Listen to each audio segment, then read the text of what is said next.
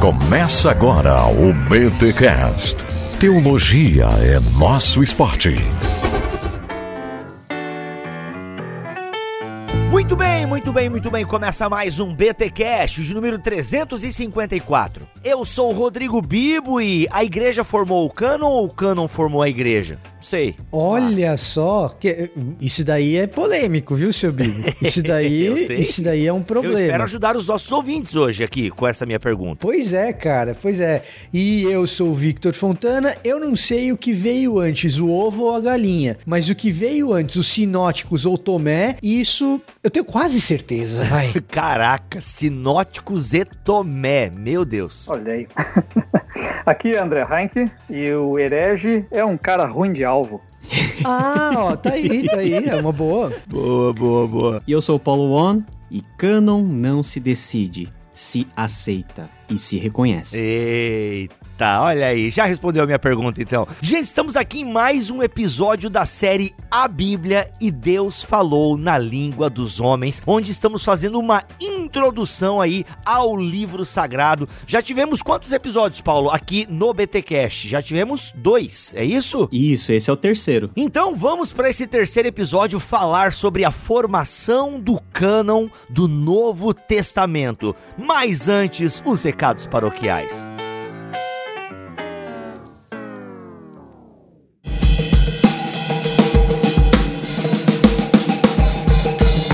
Paroquiais dessa semana, galera, quero reforçar que a segunda confraria Bibotalk está marcada e você já pode se inscrever nesta confraria. Galera, a confraria será totalmente online e gratuita. Ué, Bibo, por que, que eu tenho que me inscrever? Não é, não é só eu aparecer lá no dia no canal do YouTube e assistir? Claro que é, querido. Você pode fazer isso sem problemas algum. Mas se você quiser participar dos sorteios que faremos lá ao vivo, você tem que estar inscrito, certo? Porque eu não tenho como ficar adivinhando quem tá ali. Então você tem que fazer a sua inscrição, porque nós vamos sortear dois kits marotos da Thomas Nelson Brasil, ok? Dois kits, um na quinta e um na sexta. Vamos sortear cursos online das escolas que estão apoiando a gente. Então, assim, cara, tem muita coisa boa e só quem está inscrito vai poder participar. E detalhe, tem que estar inscrito e assistindo, porque é ali ao vivo que eu vou dizer como a pessoa deve reclamar o seu prêmio. Porque assim, na primeira confraria tem gente que ganhou o sorteio e, meu irmão, até hoje a pessoa não reclamou o prêmio dela. E por que, que ela não fez isso? Porque ela não assistiu. Ela só se inscreveu achando que participava do sorteio e se ganhasse nós mandaríamos um e-mail para ela. Nananina não. Você só ganha se assistir a confraria, porque é assistindo a confraria que você sabe como reclamar o seu brinde, o seu prêmio. É, meu irmão, não adianta só se inscrever. Mano, tem uma galera que se inscreveu e não sabe nem quem é a gente. Acho que algum amigo falou assim: ô, se inscreve lá, mano. E se ganhar, tu me dá o um negócio. Já que nem crente tu é, mas se tu ganhar a Bíblia lá, tu me dá. Aí não, né, galera? Não dá pra fazer isso, não, entendeu? Então, se inscreva na segunda confraria Bibotalk e o tema vai ser profetas. E nós vamos ter André Heinck, Ângelo Bazo, Igor Miguel e Victor Fontana como palestrantes, eu e o Mac na bancada.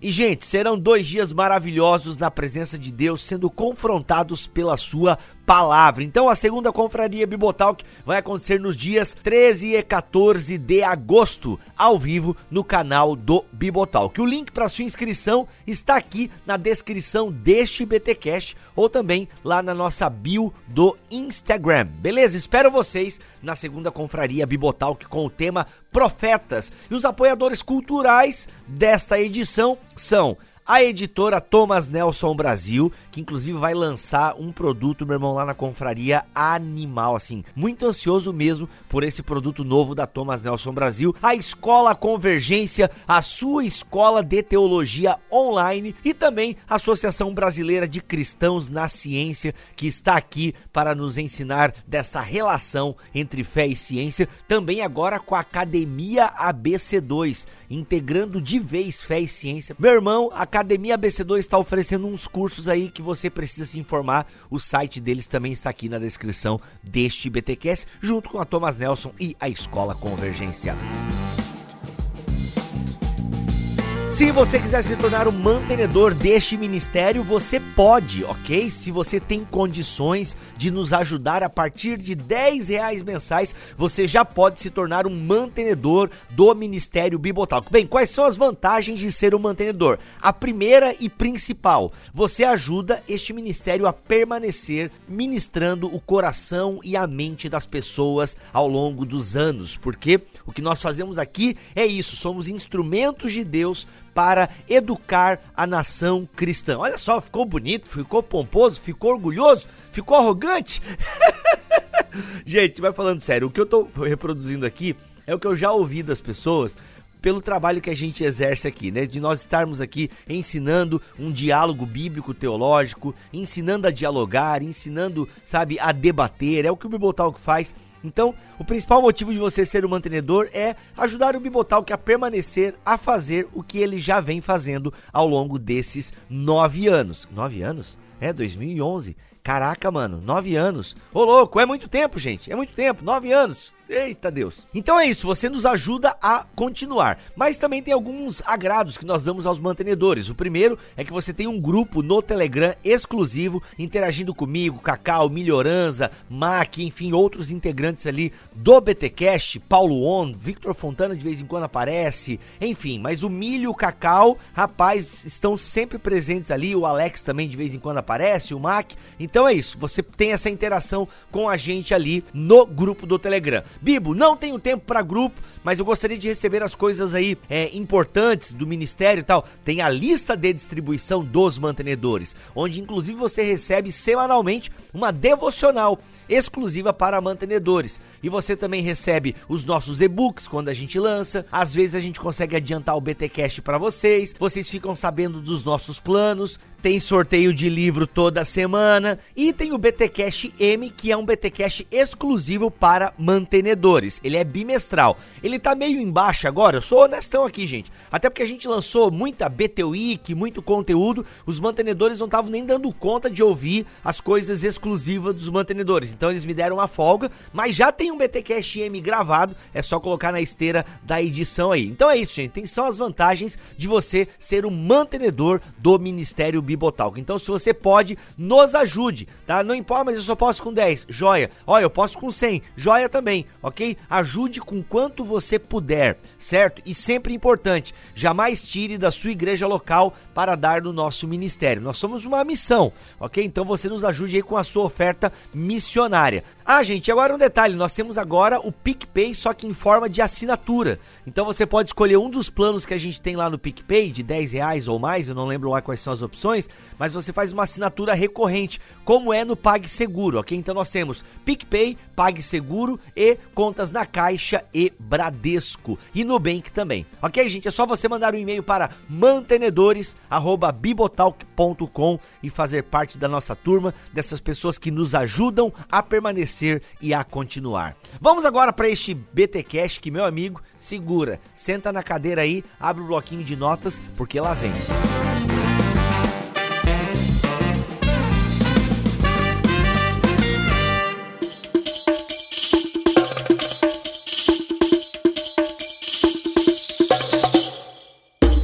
Isso, a gente está aqui produzindo mais um conteúdo em parceria com a Thomas Nelson Brasil. Vai sair essa bibliologia, essa introdução ao livro sagrado. Paulo, só um bastidor aqui para os nossos ouvintes rapidinho, antes da gente entrar nesse denso conteúdo. Como tá sendo, cara, escrever um livro em quarentena, home office, homeschooling, é, home treta, como é que tá? Cara, é uma jornada muito interessante, né? Porque em épocas normais já seria algo muito trabalhoso escrever um livro, e um livro com uma quantidade de informações grande, que é o livro que a gente está produzindo junto com a Thomas Nelson. E fazer isso na quarentena é um desafio muito maior, né? Porque você tem uma série de coisas para conciliar e você tem que pegar aqueles momentos em que você tá mais ok com a cabeça, mais silêncio, que é quase nunca, né? Mas vira e mexe, esses momentos acontecem e você tá lá se concentrando. Então, nesse nível aqui, você ouvinte que tá ouvindo, hoje, dia 27 de maio, nós estamos na última semana aí da redação do livro, prontos oh. para entregar os últimos dois capítulos e ó, a primeira parte já vai estar completa. Nós vamos aí ir para o processo de revisão, de edição, de diagramação, um processo ainda um pouquinho pouquinho ah, Uhum. estendido, mas já já você vai ter em mãos aí o novo livro publicado em parceria com o Bibotalk, Thomas Nelson Brasil e Deus falou na língua dos homens. Sabe de uma coisa? Ah, quando você escreve livro, é o momento em que você mais aprende, né?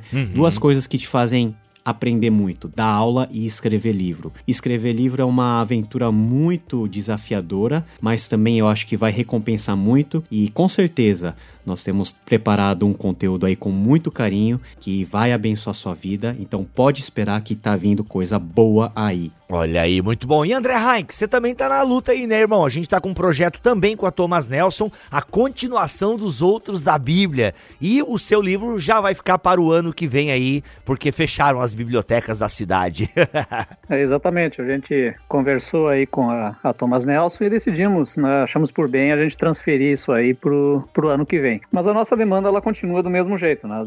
É, continua escrevendo, a ideia é concluir o livro também agora em julho, por aí, julho, mais tardar agosto, porque em outubro a gente tem que entrar já no processo de é, finalização e revisão e tudo mais, né? Então a, a demanda é a mesma do Paulo, né? A gente trabalhando em casa. A, a, a grande questão é que nós temos crianças pequenas, né? O Paulo tem três, eu tenho dois, o livro também tem dois, e trabalhar em casa se torna exaustivo, né? Então você vai para madrugada, vai para horários em que consegue se concentrar, fazer alguma coisa e, e a correr uma maratona carregando uma bola de ferro, né? Então, É, é isso aí, nossa, genial. Eu quero agradecer aqui os nossos autores que foram tão bondosos com os nossos ouvintes em palavras tão doces, né?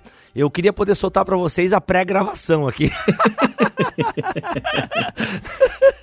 Mas, gente, não, eu, eu- fiz essa piadinha aqui com fundo de verdade, mas é pra dizer pra vocês que a galera tá ralando demais, ok? A galera tá ralando demais pra entregar um conteúdo de extrema qualidade pra você que acompanha a gente aqui, que compra os nossos livros, que apoia o nosso ministério. Então, valoriza quando esses livros saírem, valorize, porque tem muito suor ali, tem lágrima, tem oração e tem muita coisa envolvida pra esse material sair. Tá bom, gente? É isso. Vitor Fontana também vai lançar livro esse ano, se eu não me engano. Vitor vai também, não lembro. Ano que vem, ano que vem. Ano que vem, ano que vem também. Vitor vai estar lançando o livro. O meu um dia sai também, enfim. Eu não, sou tão- não estou tão dedicado quanto os meus amigos aí, mas eu estou em dia com as minhas séries da Netflix. Vocês devem estar tudo atrasado, né? Mas vamos embora então. Paulo, a gente já teve um episódio aqui sobre a formação do cânon do Antigo Testamento. Então ficou entendido daquele episódio, se eu me lembro bem, que praticamente durante a igreja primitiva, a igreja de Atos, a igreja do primeiro século principalmente, nós já tínhamos ali boa parte, ou se não já o Antigo Testamento estabelecido. Né? A gente tinha ali é, os livros que nós temos hoje no nosso cânon já eram é, usados pela igreja primitiva. Correta essa informação? Isso. Se você se lembrar, nós temos aí a contagem de 22 ou 24 livros no cânon hebraico, que dá os nossos 39, e todos eles já estavam já em plena circulação e em pleno uso pelo judaísmo daquele tempo, que nós chamamos de judaísmo do segundo templo, tá? E com certeza os apóstolos tinham acesso, Jesus teve acesso, e foi a primeira grande coisa que nós pegamos como herança do judaísmo, que é o Antigo Testamento. Na verdade, a Bíblia hebraica, que dentro do nosso contexto virou Antigo Testamento por causa do Novo Testamento, que é o nosso tema de hoje. Sim, beleza. Então já tinha escrituras autorizadas no tempo da igreja primitiva, isso já estava muito claro. E nós temos aí a produção de evangelhos, a produção de cartas, que livros, né, ou melhor, textos que foram sendo produzidos por essa igreja cristã, por essa igreja aí do primeiro século. E é sobre isso quando que esses livros começaram a ter esse peso de autoridade. Então a gente vai falar hoje sobre os 27 livros aí que nós chamamos de Novo Testamento, quando eles se tornaram os 27 livros do Novo Testamento. É esse processo que a gente vai entender. Você precisa ouvir o primeiro episódio lá sobre a formação do cânon, porque agora já está estabelecido. A Bíblia que Paulo usava para pregar, Jesus lia, já tinha escritos autorizados. Aqui uma pergunta que eu não lembro se a gente respondeu no outro podcast. Tinham alguns livros também que eram aceitos na comunidade ali no judaísmo do Segundo Templo, que não estão no nosso cânon, certo? Ou não? Porque a Septuaginta continha alguns outros que a Igreja Católica tem no seu cânon, né? Me, me ajuda aí. Isso, são basicamente os livros apócrifos que estão contidos na versão católica da Bíblia, né, que eles ah, chamam ah, de deuterocanônicos. Então eram literaturas conhecidas, produzidas no período interbíblico, né, segundo século antes de Cristo para frente, alguns até perto da época de Jesus e que embora não sejam não foram aceitos dentro do judaísmo como literatura canônica e autoritativa, foram lidos, né? E foram até de alguma maneira tidos com muito respeito por serem a expressão da interpretação que os judeus tinham na época sobre as escrituras em alguns aspectos e por fazer parte da grande cultura e da grande literatura produzida a partir de então. Beleza, legal. E aí, formação do cânon do AT. Por onde a gente pode começar? Pistas dentro do texto sagrado. A gente já deu uns spoilerzinhos lá naquela na BT Week sobre Filipenses, né? Mas vamos trazer novamente o conteúdo aqui porque pressupõe que o cara não ouviu a BT Week ainda e faz muito mal, porque o nosso comentário de Filipenses está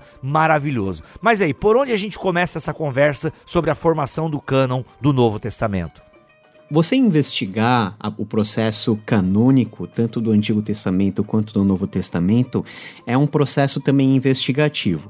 E nós temos que seguir evidências que estão presentes dentro do texto e fora dele, para nós sabermos como em primeiro lugar, os próprios autores, eles enxergavam sobre os escritos que foram produzidos pelos seus contemporâneos, ou seja, a opinião de um apóstolo sobre o escrito de outro apóstolo, e nós temos aí um parâmetro para nós considerarmos né, nesse primeiro momento. E depois que o tempo apostólico ele passa, né, com a morte do último apóstolo que é João, na virada do final do primeiro século já para o segundo, ah, nós temos que recorrer então a outras evidências que já não são evidências do texto, mas são evidências externas ao texto bíblico, mais presentes nos testemunhos, principalmente dos pais apostólicos. Quem eram os pais apostólicos? Os pais apostólicos foram aqueles que cronologicamente tomaram o bastão dos apóstolos e prosseguiram na igreja cristã, na liderança da igreja cristã, no, na linha de frente do pensamento e da produção teológica. Nós estamos falando de pessoas como Policarpo, Clemente Romano, é, Justino, Mártir, Irineu de Leão e etc.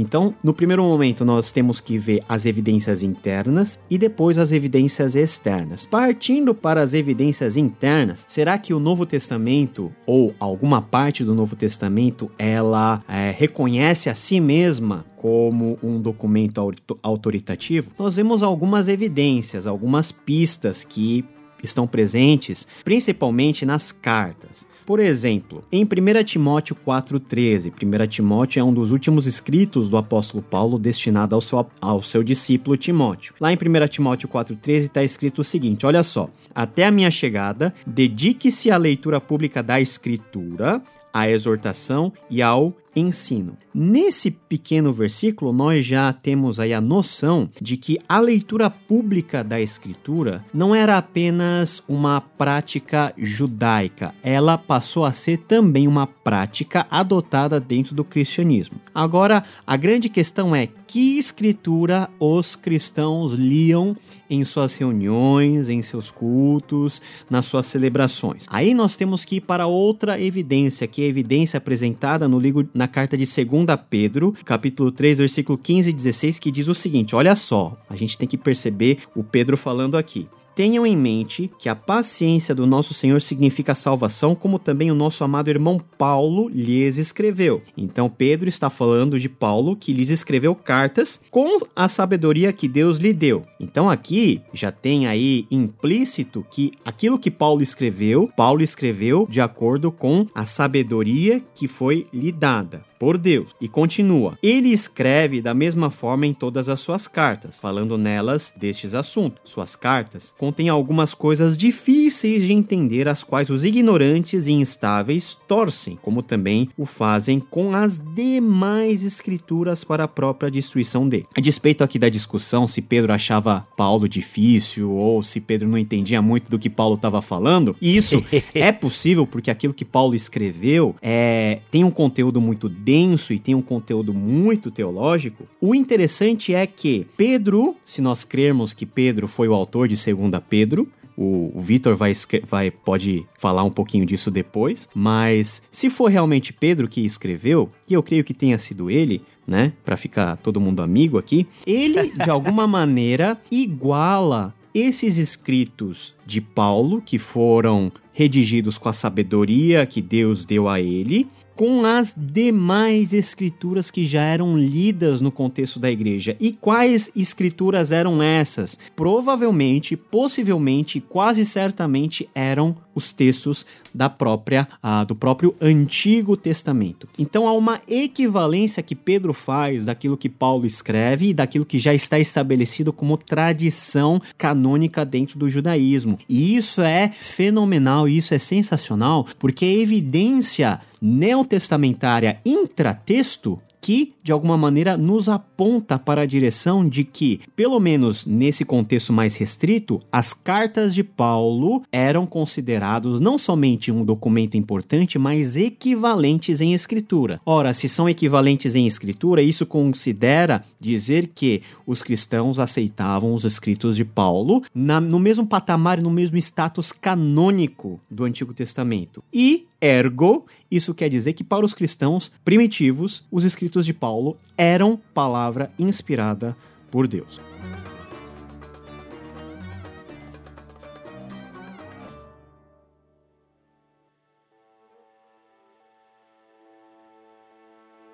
É, isso é muito louco porque assim, quando Paulo escreve a Timóteo que toda a escritura é inspirada, a gente entende que Paulo está falando dos escritos do Antigo Testamento, que era um material que Paulo produzia. Será que Paulo ali já incluía as próprias cartas dele? Não, não inclui, não inclui. Não, não inclui, Ele né? não está falando dele mesmo ali, não. Ele está falando da lei dos profetas Olha e dos só. escritos. Legal, Só que legal. quando a gente tem o restante da evidência neotestamentária, a gente entende que os outros apóstolos consideram, principalmente por essa afirmação petrina, que os escritos paulinos têm autoridade similar à dos profetas e que os escritos apostólicos, que é doutrina apostólica, então quando a gente fala de segunda de Pedro, a carta de segunda de Pedro, ela não é apenas uma carta que eleva os documentos do Novo Testamento ao status do ensino profético do Antigo Testamento, que é o que está ali nesse texto em que Paulo ele é colocado ali no mesmo patamar, como escritura. Não, o que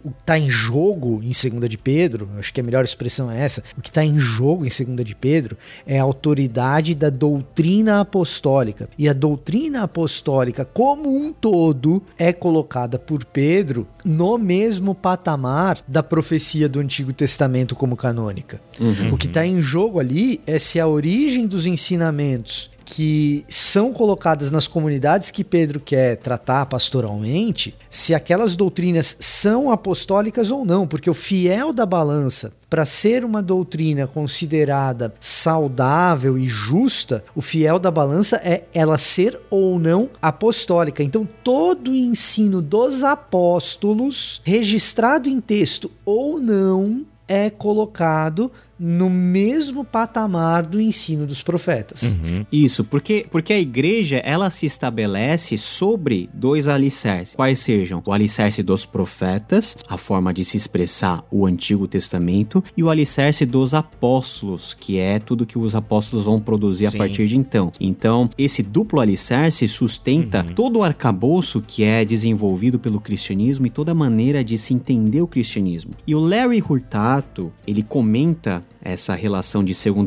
Pedro, a percepção petrina sobre Paulo, dizendo o seguinte, ó, claramente o status escritural das cartas de Paulo já havia sido largamente afirmado por vários grupos cristãos já por volta da data de 2 Pedro, nós estamos falando do final do primeiro século, mesmo entre cristãos que discordavam fortemente uns com os outros sobre assuntos relacionados à fé. Então, Ponto importante: nas igrejas primitivas, nas igrejas espalhadas pelo mundo mediterrâneo, não havia uma unanimidade em relação a aspectos da fé. Isso vai ser forjado com o tempo. Mas se havia um consenso, é que, pelo menos nesse contexto, as cartas de Paulo eram aceitas, e não somente aceitas, mas reconhecidas como tendo em status especial, canônico, autoritativo, em todo lugar onde essas ah, correspondências fossem transmitidas e chegassem para leitura pública e para devoção particular. E, e, vale fazer um comentário que por que, que a figura do apóstolo é tão importante? Porque o apóstolo, são, é, os apóstolos, o colégio apostólico dos doze mais Paulo, eles foram especialmente comissionados pelo próprio Cristo para darem seguimento, para continuarem com a, com a obra da revelação, com a ampliação daquilo que Jesus inicialmente havia feito, ensinado e estabelecer as bases do cristianismo tal como nós conhecemos. Então, para ser apóstolo, ou, ou falando de outro jeito, se você é apóstolo, tudo que você fala ou produz no sentido de ensino tem a potencialidade de virar a doutrina, virar um ponto inamovível dentro do cristianismo.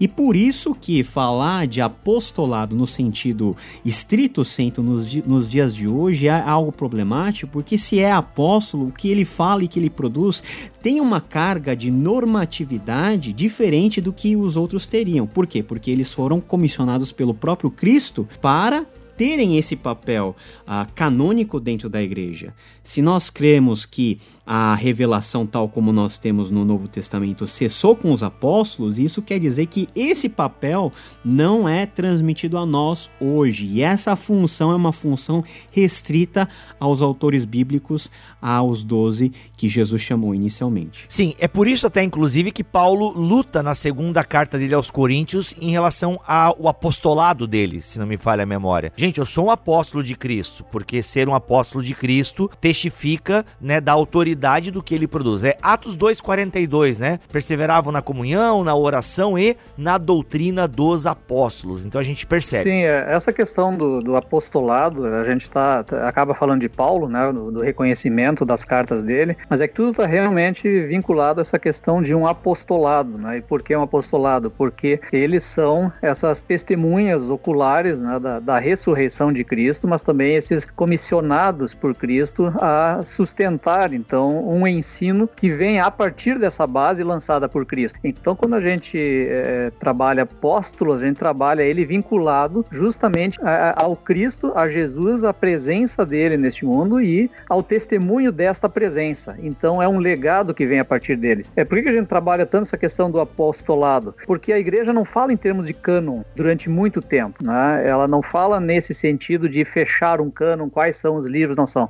Isso vai surgir como uma demanda, uma necessidade a partir da emergência da heresia. Então é a partir do questionamento é, de algumas práticas e ou de, de, de, de crenças. É, eu me parece muito a ver com é, o contato com o mundo grego, com o mundo helênico, né, e, e, na tentativa de explicar a fé cristã. Então vai emergindo essas tentativas de explicação e aí junto então vem esse, essa essa montagem, vamos dizer assim, daquilo que seria uma ortodoxia e uma heresia. E a questão apostólica ela é fundamental nessa discussão e na definição do cânone cânon, porque o cânon em si ele é definido muito tardiamente, né? Ele, a, o, vamos dizer assim, um, um, martelo batido ele só vai acontecer depois que já existe uma igreja oficial, né? Isso não existe nos primeiros séculos do cristianismo. E, e isso é um negócio interessante porque assim é, a ideia de martelo batido gera um monte de dúvida na cabeça das pessoas, porque assim, vão dizer, fazer, aderir aquelas teorias da conspiração que a Bíblia foi formada, ou o Novo Testamento foi decidido por Constantino, obrigado Dan Brown por popularizar esse chorume. oh, o cara nem cita o Bart Ehrman ou o Walter Bauer, né? É o Dan Brown mesmo, que é o que se, se esses ateuzinhos, esses neo-ateuzinhos aí fico falando. Não, o Bart Ehrman é sério. Eu posso discordar do, eh, de 90% do que ele diz, mas se eu for discordar de 90% do que o Bart Ehrman diz, eu vou ter muita dor de cabeça para discutir com ele, porque ele é sério. Agora, o, o Dan Brown é ficção, né? E as pessoas tomam como se fosse realidade. Ou se você for pegar, tipo, Reza Aslan, o Zelota, que é tipo, o cara se traveste de acadêmico, mas na verdade ele é a Abel Pesce do Jesus histórico, né? Então, então assim, é, é, a gente tem que saber separar essas coisas. Muito provavelmente a sua tia, quando ela conta para você a respeito de formação do cânon no Natal, ela não tem a menor ideia do que ela tá falando, tá? é, que ah, foi decidido por Constantino no terceiro, no terceiro, no quarto século, nos concílios e blá blá blá, todas essas bobagens aí. O que acontece, na verdade, depois a gente pode desenvolver isso um pouco melhor, é que assim, embora você não tenha batidas de martelo, você tem grupos, agrupamentos de livros bíblicos viajando em conjunto e sendo utilizados e assumidos como a tal da doutrina apostólica, inclusive recebendo esse nome nos primeiros séculos, isso no final do primeiro século, depois no segundo século com entre ortodoxos e hereges. Marcião de Sinop é um belíssimo exemplo de herege é, que chama o conjunto de livros de Paulo, o Corpus Paulino, de doutrina apostólica ou de apostolicon, numa espécie de como definir aquele conjunto de livros que estava viajando ali. E a epístola de segunda de Pedro, a segunda epístola de Pedro, né, ela nos dá o indício muito claro de que essas cartas de Paulo, que são a tal doutrina apostólica, já viajavam juntas. Porque assim, você pensa, pô, Paulo escreveu para Corinto, então tava lá, é uma carta para uma igreja em Corinto Corinto. Aí escreve a segunda. Então a segunda carta para uma igreja que está lá em Corinto. Aí ele escreve para Galácia e para os Gálatas. É outra carta que está lá. Como que Pedro assume que a audiência dele, que é uma audiência geral dentro do, do cristianismo, tem conhecimento desses ensinos paulinos e desses documentos paulinos? Ele assume porque essas igrejas quando receberam essas cartas, elas reconhecem o valor apostólico daquele ensino e compreendem que aquela doutrina precisa ser compartilhada com outras igrejas e passam a produzir cópias e enviar aquilo para outras igrejas. E pelas datas que a gente tem da produção de segunda de Pedro, do quão desenvolvido é o apostólico de Marcião de Sinop lá no ano 130. Então, a velocidade que isso acontece nos dá um belo indício de que essas comunidades do primeiro século muito rapidamente identificaram o valor autoritativo dos escritos de Paulo e muito rapidamente identificaram que esses escritos precisavam ser unificados e viajar juntos, que é o que a gente chama de corpus paulino na academia. Quando a gente fala de corpus paulino na academia, é o corpo dos escritos apostólicos de Paulo que estão viajando juntos como uma espécie de cânon. Não tem, não, não tem martelo sendo batido, mas é o conjunto de documentos que está sendo utilizado como a doutrina apostólica. E aí a gente vai ter testemunho de outros uh, autores ali no segundo século que vão nos indicar que ao lado desses escritos de Paulo também estão viajando o quê? Os quatro evangelhos. Aí depois a gente pode entrar nas questões é, dos evangelhos, mas o que a gente tem que entender é que a própria redação do Novo Testamento ela não acontece toda ao mesmo tempo. Ela segue uma determinada cronologia dentro do primeiro século, então é natural que dentro dessa cronologia do primeiro século, tendo sido escritos primeiros, primeiro, na verdade, os documentos paulinos, o que vai viajar primeiro junto é a teologia paulina. Então, quando a gente fala de Novo Testamento, o que foi escrito primeiro? Que foi escrito primeiro foram as cartas de Paulo. E, portanto, essas cartas que foram primeiramente escritas, a gente vai ganhando evidência extratextual, a gente vai ganhando evidência extra-bíblica de que esses documentos que foram redigidos primeiro são aqueles que começam a viajar pelo Oriente Próximo e pelo sul da Europa primeiro também. Os evangelhos só vêm depois, de Paulo, e a gente tem evidência também muito cedo de que esses evangelhos começam a ser usados em conjunto. Por quê? Por causa do Diatessaron, por causa de Tassiano ou Tatiano, dependendo aí de como você faz a transliteração é, é, do nome dele, que é a primeira tentativa de harmonizar cronologicamente os eventos que são narrados nos evangelhos. Se existe a necessidade de harmonizar cronologicamente cada um dos eventos que são narrados nos quatro evangelhos, significa que eu estou utilizando os quatro evangelhos em conjunto. E isso aí é ano 150, 160 numa região geográfica ali, é, num contexto siríaco, por Tassiano. No outro contexto, mais abrangente que de Tassiano, a gente tem Irineu falando do evangelho como essa partição quadrúplice também lá pelo ano de 160, 170. Então, muito cedo, você já tem, embora não tenha um martelo batido, o que que os cristãos estão usando como autoritativo? O apostólico, então o Corpus Paulino, e o Evangelicon, os quatro evangelhos. Então, assim, é, é, é muito cedo que isso acontece. O que eu acho fascinante nesse processo todo é que esse corpo de, de textos ele está circulando no meio de uma igreja que não tem nenhum sentido de uniformidade. É uma igreja espalhada que não tem um centro ordenador. Né? no ano 70 depois de Cristo, Jerusalém foi destruída. Não existe aquela possibilidade de é, consultar os apóstolos que estão reunidos em tal lugar. Isso não acontece. A igreja é extremamente diversa no culto, na forma da liturgia. Ela é espalhada por todo o entorno do Mediterrâneo, indo em direção ao Oriente. E ainda assim nós temos esse corpo circulando. Né? Não existem templos, não existe uma hierarquia centralizada, não existe nada disso até o evento Constantino. Então isso é um, é um grande fenômeno que demonstra essa pluralidade, mas ao mesmo tempo uma unidade de espírito circulando de alguma maneira uhum. dentro dessa igreja. E é muito interessante quando você pega o nome dos grandes pais apostólicos. Você pega ali um Irineu de Lyon, cara, isso é na França. Inácio de Antioquia, isso fica na Síria. É a origem de Alexandria, isso é no Egito. Então, você não tem um grande centro que esse centro vai bater o martelo e isso é o cânon. Por isso que só vai acontecer muito tardiamente, né, por dois fatores. Uma necessidade de definir um cânon né, para preservar essa tradição apostólica né, em face da discussão que está acontecendo em termos da doutrina e, ao mesmo tempo, existe a possibilidade, porque agora, então, é, há uma igreja, digamos assim, oficial e há um poder estatal por trás que pode dizer, sim, é, agora está definido. Mas esse poder é muito interessante, que não é ele que interfere, né? tanto que, reza a lenda, o, o Constantino ele era ariano, né? E, e, a posição definida em Niceia foi contrária ao arianismo. Então, é, é, existe essa, essa, esse processo todo que é extremamente orgânico, ele não vem de cima para baixo, ele está dentro da circulação da própria igreja, que é extremamente variada. Sim.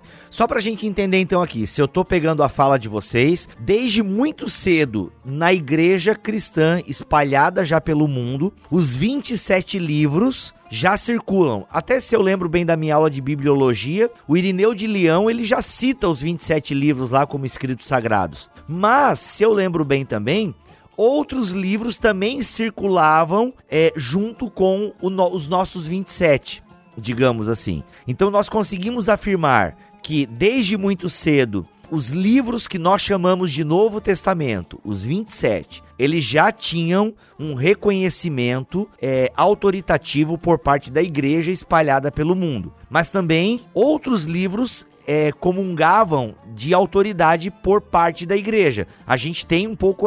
Porque isso até que gera um pouco a confusão. Porque se fosse já tão bonitinho desde o começo, já estaria, teria decidido, digamos assim, né? Ainda que, como o André Heinck falou, não tinha um centro unificador, não existia uma Roma ali ou uma Jerusalém para dizer o que é e o que não é. Mas a gente tem isso também, né? Outros escritos gozavam de autoridade na igreja primitiva espalhada pelo mundo. Isso confere? É, em primeiro lugar, a gente tem que tomar como uma realidade que os escritos canônicos, pelo menos os 27 que nós temos na nossa lista oficial, eles não foram provavelmente os únicos escritos criados e redigidos pelos cristãos na época. E muito disso se deve à tentativa de se registrar as tradições, principalmente das testemunhas oculares, das testemunhas apostólicas, que já estavam morrendo, né? Muitos apóstolos apóstolos foram martirizados cedo, alguns permaneceram já ah, por muito tempo. João, ele fez hora extra aqui no mundo, né?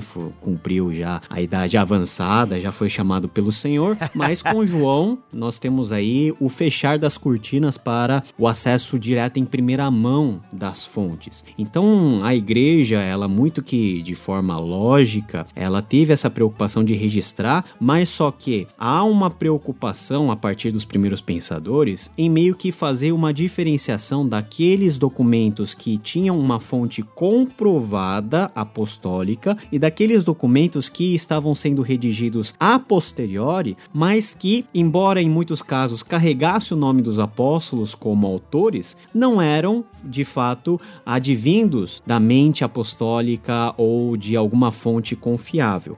Então, se nós vermos aí toda a história, pelo menos até os primeiros concílios aí mais relevantes, Nicéia, Éfeso, Calcedônia e assim para frente, nós vemos que os próprios pais apostólicos eles tiveram esse cuidado, né? Eles registram nos, nas suas, nos seus documentos algumas narrativas muito interessantes sobre o uso de determinados documentos que faz com que a gente imagine e a gente chegue à conclusão de que o que, que deu contorno final à definição de qual livro era ou não canônico, né, uh, foi o uso que esses documentos tinham na vida da igreja. Por exemplo, Justino Mártir, que morreu no ano 165, ele dizia na, nos seus escritos que no dia que se chama Sol, ou seja, no domingo, a igreja tinha como costume juntar-se para ler né, e para escutar a memória dos apóstolos ou os escritos dos profetas. Então,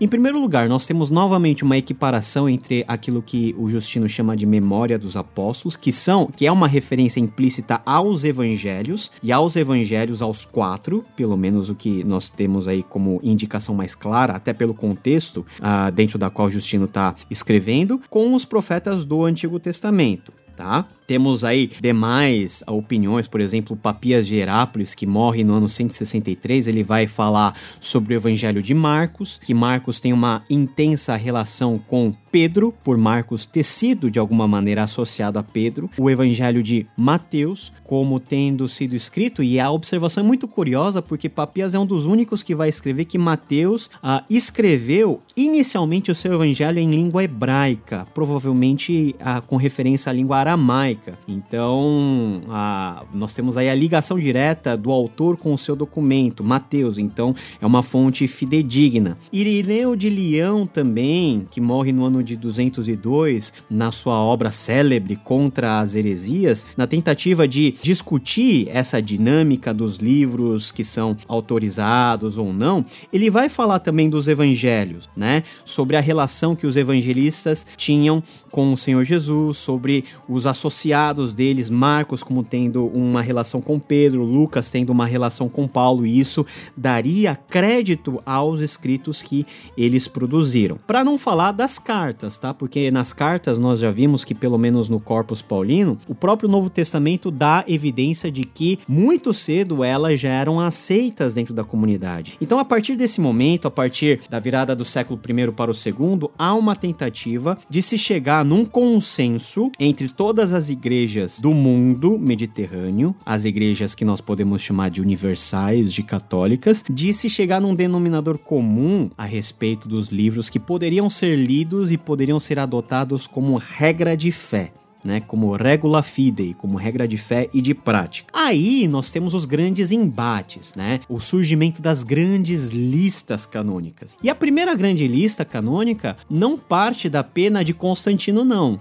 Constantino é mais para frente. Parte da pena de um herege, Marcião de Sinope, tá? Nós não vamos gastar muito tempo falando sobre a teologia dele, que é uma teologia mais helenizada, ele tinha uma, ele tinha um, uma compreensão ah, da palavra de Deus e da revelação um pouquinho distinta, mas ele vai criar uma lista de livros que ele achava por bem serem os livros autorizados, os livros realmente inspirados. Marcião tinha um certo preconceito e uma certa ah, visão aí cética em relação, por exemplo, a todo resquício de judaísmo. Então ele vai jogar fora todo o Antigo Testamento, vai jogar fora todos os evangelhos que têm um cheiro de judaísmo. Então, Mateus, esse daí é o primeiro da lista, risca, Marcos risca, João risca fora. O único que vai sobrar é uma versão e ainda editada de Lucas, Atos uh, e todo o corpo paulino. Então, mas ele nega algumas de Paulo também, né? O Paulo me ajuda aqui. Ele nega algumas. Então ele vai aceitar Gálatas, uhum. 1, 2 Coríntios, Romanos, 1, 2 Tessalonicenses, Efésios, Colossenses, Filemão Filemão e Filipenses, as cartas que comumente são chamadas de incontestavelmente de Paulo. Tem aqui Aham. Efésios, mas Efésios a gente coloca, considera como tal. Então, basicamente, Assim, que ano que é o Marcião mesmo? Só pra galera se situar. o Marcião é final do século II, tá? Final do século II.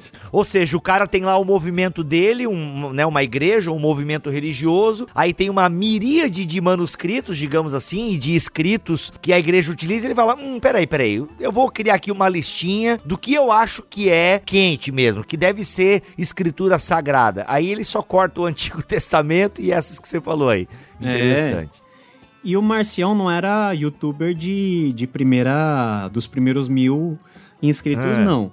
Ele era bispo de Sinop, então era uma pessoa que já, já tinha prestígio e provavelmente muito conhecimento das Olha aí. escrituras. Ele vai produzir uma lista fechada, considerando só aquilo que tem cheiro de Paulo. Então, para ele, Paulo é o cara, então tudo que é de Paulo vai permanecer. E a partir da lista do cânon marciano, é o cânon feito por Marcião, é que a igreja vai ah, ter o incentivo de se movimentar para rebater aquilo que Marcião estava pregando e produzir algumas listas que de alguma forma respondem à heresia marciana que era levantada, apresentando aí, novamente resgatando aquilo que era comumente e correntemente usado pelas igrejas no mundo mediterrâneo. Então as listas que nascem não nascem ah, de uma de uma forma assim monocrática, uma decisão única. Elas nascem dentro de um contexto onde a igreja está pensando teologia e pensando principalmente na sua viés apologética, como que eu vou fazer com que o cristianismo tenha sentido dentro desse mundo greco-romano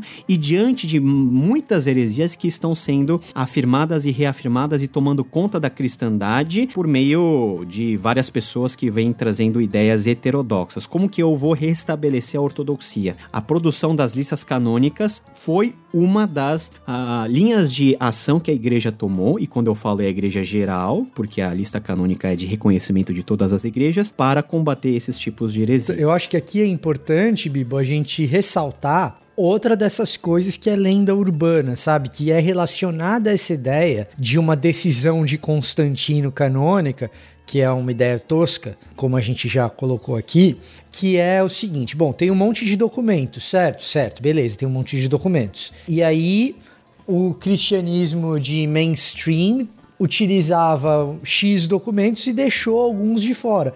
Mas não devia ter entrado?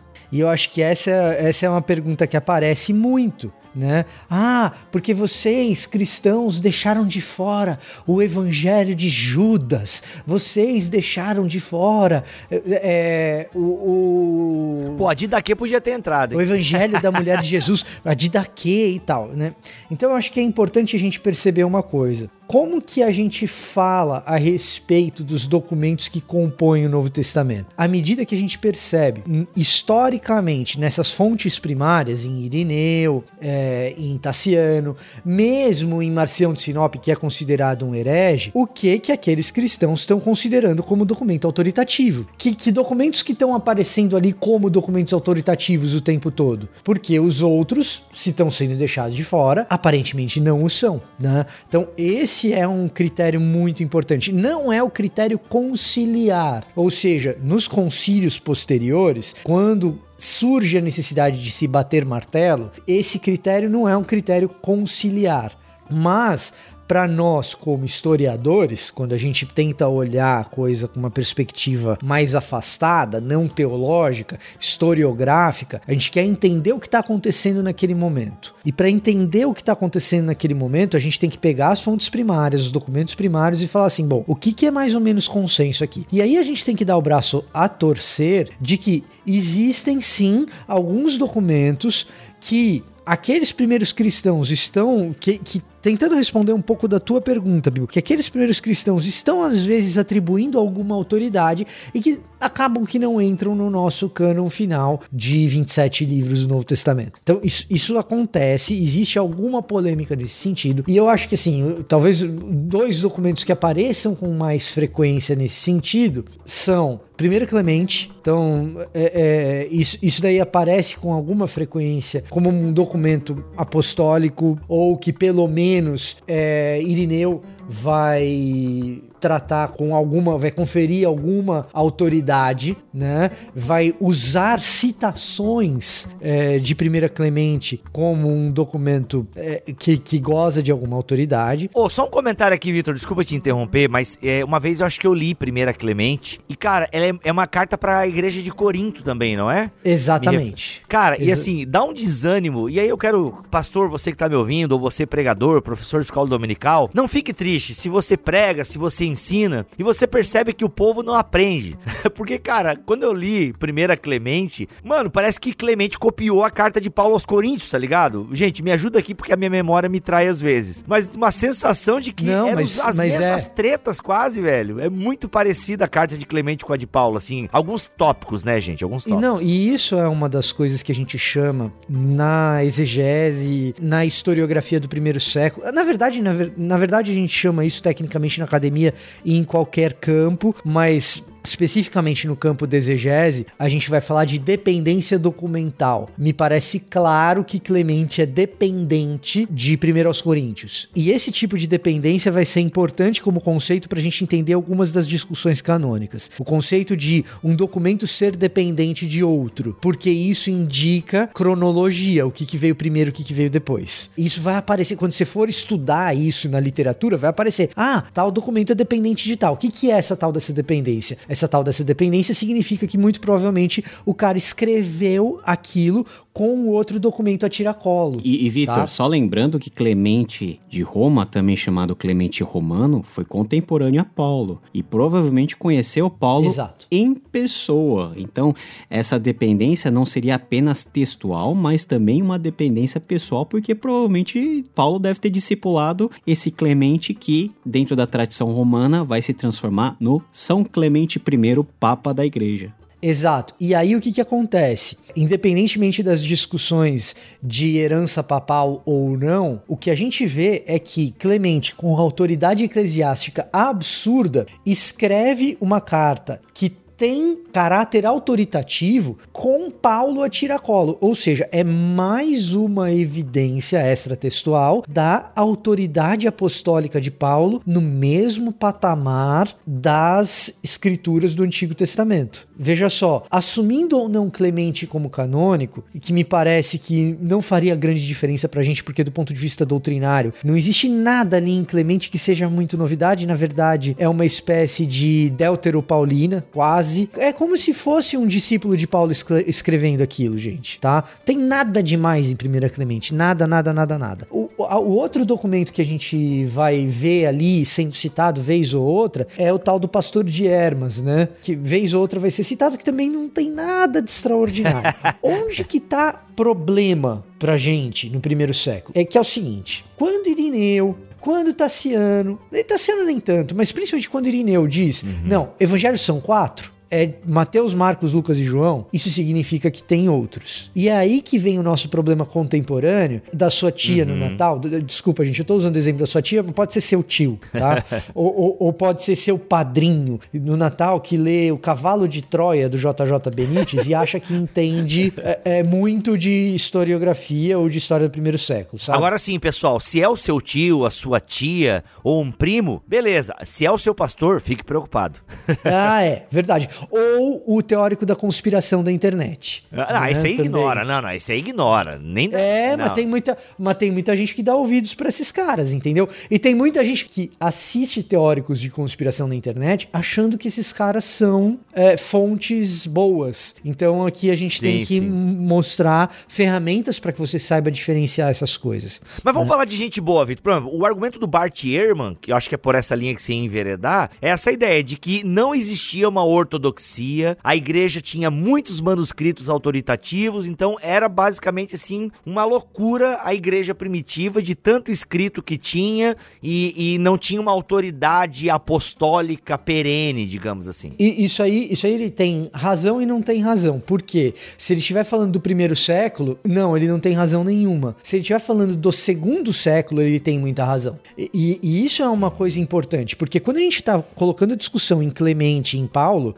a gente está falando de primeiro século raiz. Quando a gente está falando de Marcião de Sinop, a gente está falando do ano 130, segundo século, mas é começo. Quando a gente está falando de Tassiano, a gente está falando de ano 150. Essa profusão de documentos começa a aparecer da metade do segundo século para frente, tá? Então a gente não pode fazer essas confusões assim e tratar como se fosse tudo a mesma coisa. Ah, o cristianismo era absolutamente diverso. Essa diversidade ela começa a aparecer a partir da metade do segundo século. E aí a gente tem uma discussão de um evangelho apócrifo que ele é sim antigo e nós, hoje na academia, não sabemos se ele precede os evangelhos sinóticos ou se ele é posterior aos evangelhos sinóticos, ou pelo menos a discussão de Mateus e Lucas. Talvez Marcos ainda seja mais antigo, indiscutivelmente, a gente tem prioridade marcana. Marcos acontece muito cedo. E aí nós temos um evangelho que talvez haja uma discussão aqui a respeito de datação mais antiga, que é o evangelho de Tomé. Então, quando Martin Scorsese vem com o papo de que a gente tem que levar em consideração o Evangelho de Judas, você fala assim: Evangelho de Judas foi escrito em copta, na melhor das hipóteses, na segunda metade do segundo século. Ou seja, ele é posterior às discussões de Irineu e de Tassiano, ou de Tatiano a respeito de quais deveriam ser os evangelhos autoritativos. Então, evangelho de Tomé, evangelho de. O, próprio evangelho de Marcião, que é essa adaptação de Lucas, o evangelho dos Ebionitas, o evangelho dos Hebreus, o evangelho dos Nazarenos. Pô, tem um monte. Realmente, Bart Ehrman tem razão, mas é tudo metade do segundo século para é frente. É importante isso que você falou, porque é uma ilusão nós acharmos que os cristãos só produziram os livros e cartas e documentos que nós temos no Novo Testamento. Tá? Isso daí é virtualmente, é, em todas as hipóteses, isso é impossível. Até porque nós temos fragmentos, citações nos próprios pais apostólicos de relatos e de documentos que hoje nós não temos acesso porque se perdeu no tempo, mas está lá testemunhado como citação nos, nos, nos, nos pais apostólicos. Por que, que as listas são importantes? Tá? E agora eu quero condensar e a gente tomar um rumo aí para meio que co consolidar a ideia. Tomando o exemplo de, do Evangelho de Tomé, que é um evangelho com uma linguagem muito distoante, tá? Do evangelho. Mas esse aí eu só acreditaria se eu tocasse nele, velho. Pois só é. Pra deixar registrado aí. tem, tem fragmentos pra você tocar, tem é. fragmentos. São cópias, não é o autógrafo, mas tem fragmentos. Mas aí. em termos de linguagem, é uma linguagem distoante e nenhuma das listas que nós temos abre a possibilidade da inclusão deles. Isso já nos é uma evidência que a igreja, ah, de maneira universal, de maneira já ampla, ela não reconhecia. Ela poderia até ter contato, mas ela não reconhecia porque ela tem os seus próprios padrões para definir o que, que eles poderiam considerar como escrito apostólico, como escrito realmente, é, vamos dizer assim, autoritativo. Então não era simplesmente colocar no título, ah, Evangelho de Barnabé ou Evangelho de Simão o Zelota. Isso não qualificava automaticamente a autoridade e a legitimidade desse documento. Esse documento tinha que passar pelo crivo também do seu uso litúrgico, da sua coerência uh, teológica com os demais livros, não somente do Novo Testamento,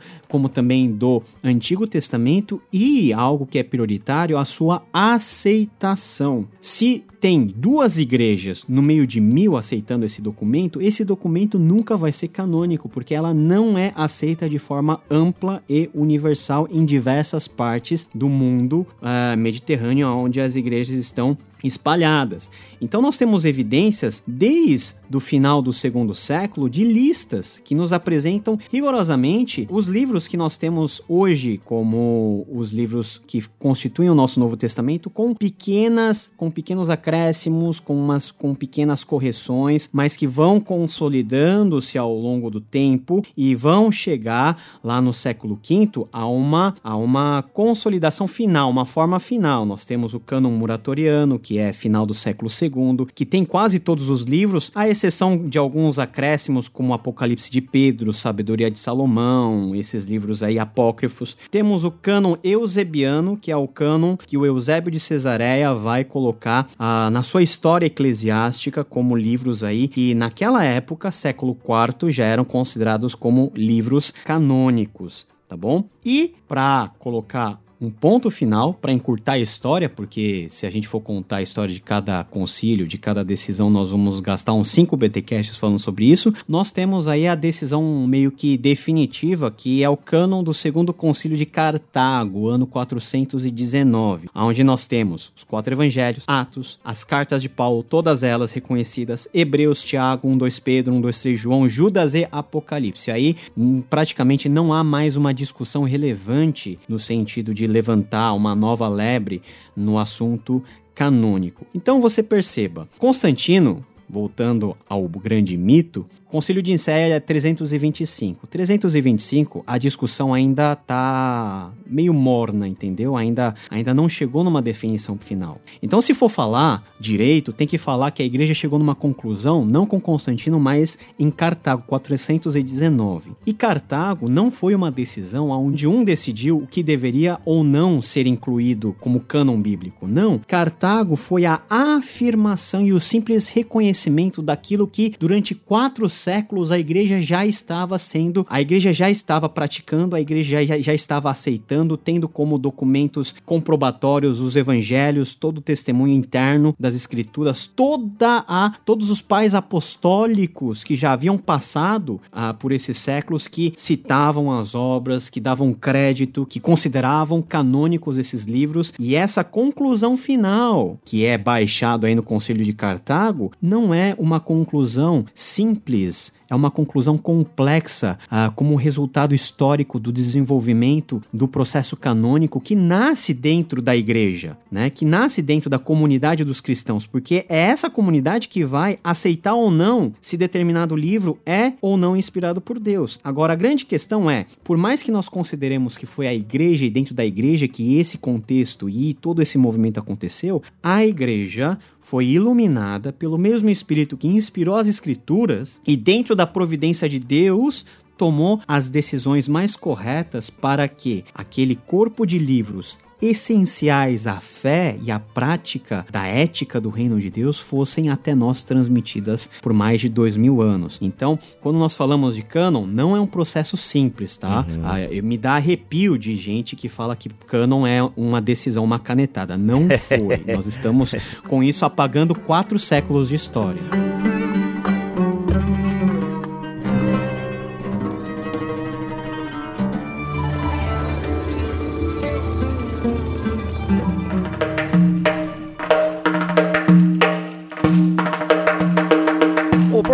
História, André Reich, será que tu consegue nos iluminar aqui? Que o Paulo falando aí, citando Cartago e tal, mas já no quarto século a gente tem meio que uma divisão ali na história do cristianismo, de certa forma, de cristãos orientais e cristãos ocidentais. A gente já consegue fazer um pouco essa divisão, ou pelo menos uma teologia alexandrina e uma teologia antioquena, né? Galera, ficou um pouco mais técnico aqui a coisa, mas é, presta atenção que talvez dê para entender bem bem. A gente isso tem, né? E a gente falou no começo do episódio que a igreja, né? Síria, Egito e Roma. Então a gente meio que falou assim que a coisa tá bem esparramada. Isso se deu, é, né? Essa decisão de Cartago. Na verdade, não foi uma decisão de Cartago, né? Essa, essa aceitação de Cartago. E, galera, é isso aí, pá, né? Nós reconhecemos, esses livros chegam até nós e tal. Isso se deu Oriente e Ocidente? É, a minha pergunta tem sentido ou eu misturei as coisas aqui? Eu perguntei pro André, mas quem quiser ajudar aí, é, por favor, me ajude. É, eu acho que você tá misturando um pouquinho, na verdade, a...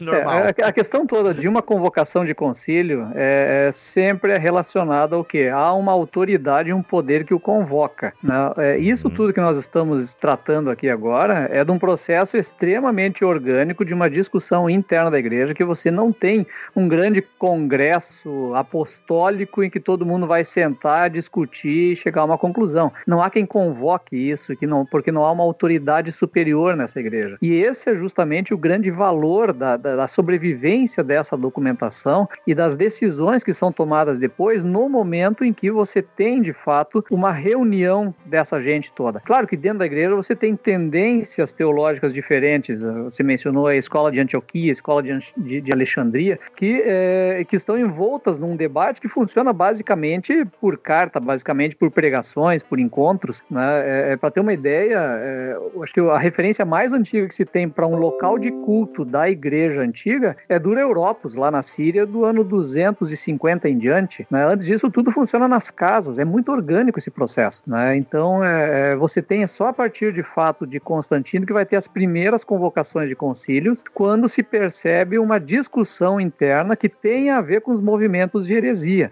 É por isso que eu falei né, no início, mencionei a, minha questão toda é do herege aquele que erra o alvo.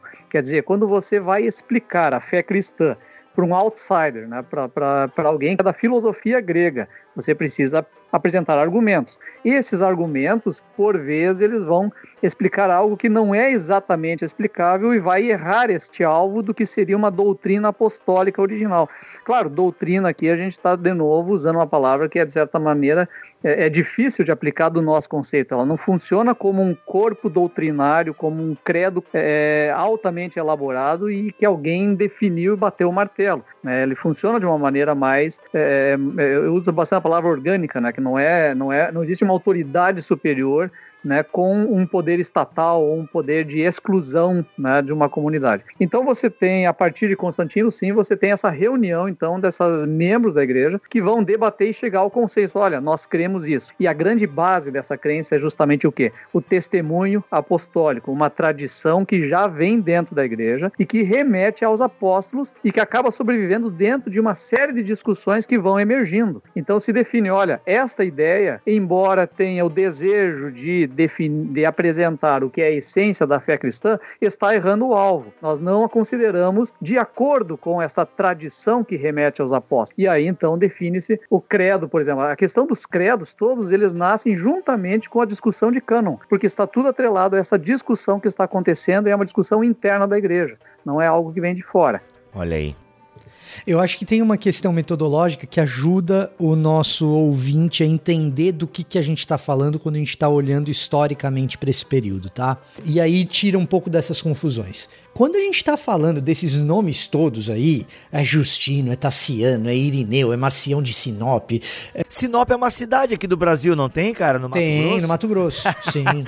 então quando você está falando de todos esses nomes, a gente está falando aí até o ano 325, que é esse período que eu vou chamar de período entre Clementes. A gente falou do Clemente de Roma, que era lá contemporâneo de Paulo, certo? E aí termina no Clemente de Alexandria. Nesse período até o ano 325, quando a gente fala de formação do Novo Testamento, como que a gente trabalha para tentar resgatar essa história? A gente vai olhar os textos desses caras todos que escreveram essas que escreveram um monte de cartas e livros, Justino Mártir, Irineu, o Marcião de Sinop, o Tassiano e a gente vai olhar para os textos que eles estão falando de outras coisas, eles não estão falando de cano. Eles estão resolvendo problemas pastorais, majoritariamente, como bispos, como líderes da igreja. E aí, quando a gente está lendo os textos desses caras, a gente está olhando quais livros do Novo Testamento eles estão usando para clamar autoridade. A discussão não é canon. A discussão é, é, sei lá, como que você se comporta numa determinada situação, tipo uma carta de Paulo para alguém. E aí, quando eles estão falando para a igreja deles, olha, vocês têm que fazer assim, vocês têm que fazer assado, quais documentos do Novo Testamento eles estão usando como fonte de autoridade para isso? Ora, se eles estão usando como fonte de autoridade o Evangelho de João, então para eles o Evangelho de João é autoritativo. É assim que a gente vai falando de formação do Novo Testamento até o ano 300 325. E aí, nesses contextos, alguns deles começam a trabalhar com listas. Eles facilitam o nosso trabalho, alguns desses autores facilitam o nosso trabalho quando eles falam: olha, a, a, a lista de livros que eu uso como fonte autoritativa é essa daqui, pá, pá, pá, pá, pá, pá. Mas eles não estão propriamente discutindo o cano. Eles estão discutindo outras coisas. O próprio Tassiano, que é uma fonte importantíssima para a gente falar sobre cânon dos evangelhos, o ponto não é que ele está discutindo a validade de um evangelho ou a invalidade de outro. Ele está discutindo como que eu monto uma história de Jesus que seja cronologicamente harmonizada com as informações dos evangelhos. E para isso ele usa os quatro evangelhos que nós temos e não outros, e por isso é importante. Mas até aqui, nesse, até o ano 325, não tem concílio nenhum. Não tem decisão nenhuma. A gente está olhando para textos desses autores e nesses textos desses autores vão pipocando referências ao Novo Testamento e a gente está pensando: opa, esse cara aqui acha que Romanos tem importância, esse outro aqui acha que o primeiro e segunda Coríntios tem importância. E a gente vai vendo uma concordância majoritária entre esses autores a respeito de quais documentos são autoritativos. Para Irineu, Primeira Clemente e Pastor de Hermas aparece desse jeito, por isso que eu citei Primeira Clemente e Pastor de Hermas. Os evangelhos considerados apócrifos não aparecem nesses textos mais primeiros. Nesses textos mais primeiros eles não aparecem. E mesmo os evangelhos que nós sabemos de datação mais antiga, como por exemplo de Tomé, e aí a gente vai ter uma discussão de novo, se Mateus e Lucas são dependentes de Tomé ou se Tomé é dependente de Mateus e Lucas, ou seja, a gente está falando de um evangelho muito antigo. O evangelho de Tomé não aparece nesses autores como fonte autoritativa de nada. E em nenhuma dessas listas que eles provêm para nós. Então, uh, o cânon muratoriano, que ele é bem primevo, não aparece o Evangelho de Tomé. Márcio a gente já sabe que ele só adapta ao Evangelho de Lucas. Tassiano trabalha a partir da perspectiva dos quatro evangelhos. Irineu a mesma coisa. Então, quando a gente fala em adicionar algum evangelho, você fala assim, adicionar algum evangelho por quê? Não tem nenhuma evidência em nenhum dos primeiros cristãos de que esse evangelho era tomado autoritativamente. Uhum. Segundo ponto, quando a gente sai desse período de Clemente de Roma até Clemente de Alexandria, que é do ano 30 até o ano 325, a gente entra no período conciliar. E aí, nos concílios ecumênicos, nos sete concílios ecumênicos, a gente começa a ter martelos batidos. Nesses martelos batidos, você pode dizer: ah, agora sim nós estamos falando de uma oficialização de um determinado agrupamento de livros porque existia uma discussão a respeito de um ou outro livro que poderia entrar ou poderia sair? Sim, existia essa discussão. Agora, a posição absolutamente majoritária é de mantermos na discussão dos evangelhos os quatro evangelhos que nós temos, os três sinóticos e o evangelho de João. Não aparece em nenhuma decisão conciliar uma polêmica a respeito de incluir o Evangelho da Mulher de Jesus. Até porque o Evangelho da Mulher de Jesus nunca existiu. O Evangelho da Mulher de Jesus é um documento do século XX. Né? Caraca! Mas uma série desses evangelhos. É, é sim. É, leiam a história do, do Evangelho da Mulher de Jesus. É fascinante tá? Cara, mas assim, cada coisa. Mas assim, uma série desses evangelhos aparece no terceiro, no quarto, no quinto, até o sétimo século vai aparecendo evangelhos. Por que eu deveria discutir a autenticidade de um evangelho que aparece no terceiro século? Eu obviamente não estou falando de uma testemunha ocular. Da, da metade do segundo século para frente. Eu obviamente não estou falando de uma testemunha ocular. Então não tem que discutir autenticidade, canonicidade, nem autoridade nenhuma de um evangelho que está escrito em copta, que ele data da metade do, do, final do segundo século, do terceiro século. Então, esses documentos, eles, eles não gozam de qual, assim, é um delírio de uma noite de verão, de anseio por pluralidade, ficar imaginando no meio da noite, acordado por causa do choro de uma criança, que o evangelho de Judas tenha que ser incluído em qualquer coisa. Só o Martin Scorsese é, é para argumentar algum tipo de autoridade. É diferente do argumento do Bart Ehrman. Bart Ehrman não está discutindo se alguma coisa tinha que entrar mais no canon. Bart Ehrman está descredibilizando o canon que a gente já tem. É outra discussão. Sim, o que Jesus disse e o que Jesus não disse. E- Exato, exato. É outra discussão. Então, é, eu, eu acho que Legal. assim a gente consegue trabalhar um pouco mais metodologicamente, que a gente está falando como que a gente discute essas questões dos três primeiros séculos e a partir do ano 325, 330, 370, o cristianismo conciliar dos sete concílios ecumênicos que vão ter ah, decisões que vão bater martelos que são muito coerentes com o que o cristianismo de Clemente de Roma, que é contemporâneo de Paulo, estava dizendo. Muito bom. Paulo, nesse livro, nesse capítulo que você está escrevendo sobre a formação do cânon, o que mais a gente vai encontrar no seu livro que a gente não disse aqui neste episódio? Bom, nesse episódio a gente deu um ampassant, né? Como a gente costuma dizer, uma um rápido resumo de mais de uma hora na história, mas dentro do meu capítulo específico, esse tema, que é um capítulo junto com o cânon do Antigo Testamento, você vai ter acesso aí todas as citações completas dos pais apostólicos que de alguma maneira chancelam aí a nossa, o nosso cânon é, moderno, né, o nosso cânon aceito, e todo, toda, toda a parte mais analítica desse desenvolvimento histórico. Então, se você quiser mais detalhes, você não perde por esperar o lançamento do meu primeiro livro, E Deus Falou na Língua dos Homens. Muito bom. Paulo, se você vai abordar também a questão dos livros, que a gente não mencionou aqui em detalhes, mas alguns livros tiveram dificuldades, né, para se firmar aí na história da igreja. Então, alguns livros quase, né, ficaram ali, pô, será? Não, vamos colocar aqui, vai. É, chega aí, Hebreus, vamos lá. A gente não sabe quem é o autor, mas chega aí, vem, vem, vem pra lista aí. Você vai comentar isso no seu capítulo? É, não vou comentar, eu só vou dar uma passadinha, né? Só vou mencionar algumas coisas, mas aí vem coisa legal aí, que é segredo de Estado, só o Victor sabe, que pode nos ajudar nessa discussão toda desses documentos aí mais menores, né? E dificultosos aí no processo canônico. Mas são cenas dos próximos capítulos. Olha aí, pô, nem eu sei, querido ouvinte, vocês saberem que, como eu já não sei mais nada nesse Bibotalk aqui, nem eu sei qual é esse plano aí. Nem eu sei. Mas eu imagino. Mas nem o Victor sabe, eu só joguei verde. Ah, é?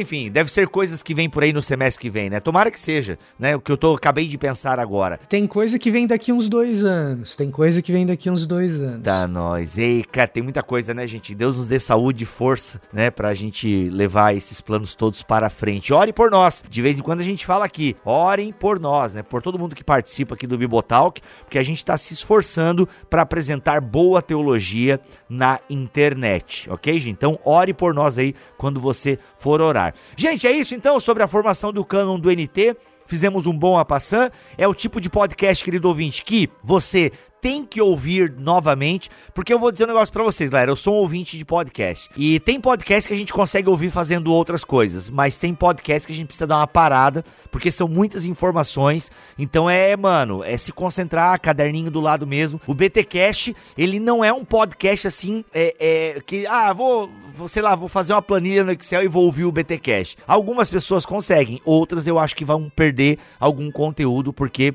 a gente tá aqui produzindo um conteúdo denso, tentando fazer uma linguagem o mais acessível possível. A gente consegue na maioria das vezes, outras vezes não. Eu tô falando tudo isso, galera, porque eu acabei de ver numa comunidade aqui no Telegram, a galera falando: "Poxa, não acho mais o BTcast tão didático. Poxa, antes a gente entendia tudo, agora tá mais pesado e tal". Então, galera, vamos evoluir, né? A gente tem que, a gente quer empurrar vocês pra frente, tá bom?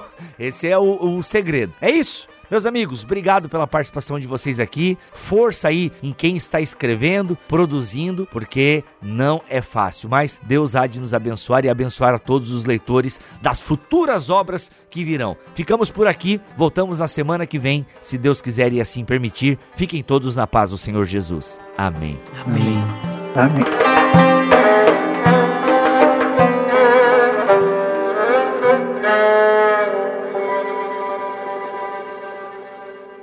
Este podcast foi editado por Tuller Bibotalk Produções.